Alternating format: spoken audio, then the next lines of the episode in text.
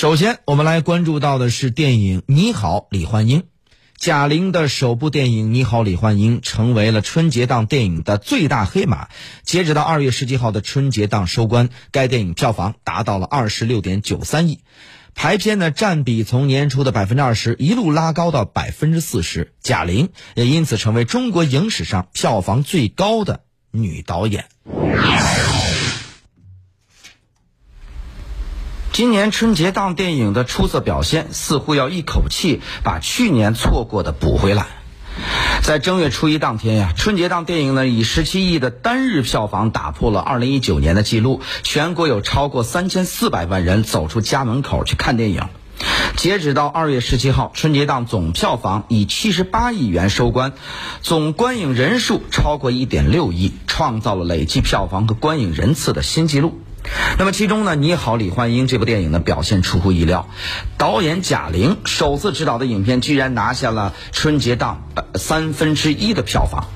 这部电影情节简单，没有大起大落，不乏有人指出情节老套、存在逻辑问题等缺点。但整个电影看下来，单说母亲比你想象中更爱你这一点，就足以引起观众的共鸣。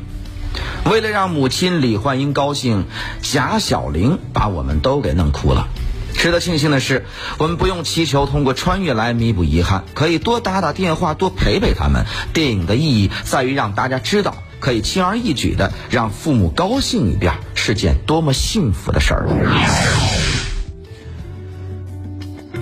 就地过年，由于疫情防控相关政策呢，很多在外工作的游子们决定不回家了。春节期间呢，飞猪平台本地旅游预订量同比增长超过百分之六百六十。高德打出的高德打车呀，今年留守的网约车司机是去年春节期间的三点九倍。根据相关数据统计，今年春节有超过一亿人就地过年。曾经，乡愁是一枚小小的邮票，我在这头，母亲在那头。现在，乡愁是一张张核酸检测单，我在这头，别回那头。当然，这是一句玩笑话，只是疫情的不确定性，还是让很多人抱着不给大家和小家添乱的心态，选择成为元年人。什么意思？就就是原地过年的人。这些所谓的元年人，过年期间都做什么了呢？一位扎根西部的电力工作者选择过年留在边疆，随时准备抢修电塔。一名准备考研的学子在图书馆里背单词、做真题，虽然没回家，但他离梦想又近了一步。这些没能回家的元年人，也就是原地过年的人们，带着对生命的敬畏、对工作的热爱和对梦想的珍视，度过了一个不团圆却圆满的年。年味儿正在消失的春节，糖果产销量连年下滑，产量从二零一六年达到了三百五十二万吨的高位后，开始出现负增长。汇源果汁儿春节前被强制退市，长途大巴车越来越少，等等等等，这些曾经代表着年味儿的记忆点，似乎正在离我们远去。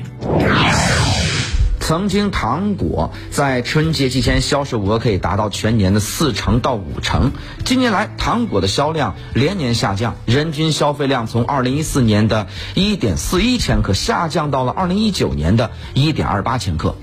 二零二零年预计继续下滑。曾经会员有一句脍炙人口的广告词儿，叫“有会员才叫过年呢”。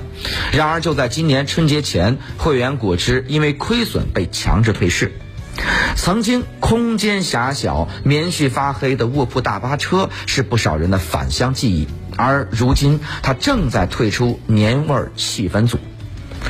二零二零年，我省呢率先取消了八百公里以上的大巴班次。在此之前，湖南、新疆、山东等省份也陆续宣布不再审批八百公里以上的长途客运线路。这些事物的衰退或消失，看似很伤感，其实是我们生活方式发生了变化。最近几年，我们谈糖色变呀，坚果、干果、无糖气泡水取代了糖果和果汁，长途大巴车变少了，但是私家车和高铁、飞机等更舒适的交通方式变多了，年味儿变淡了，其实是我们的选择更多了。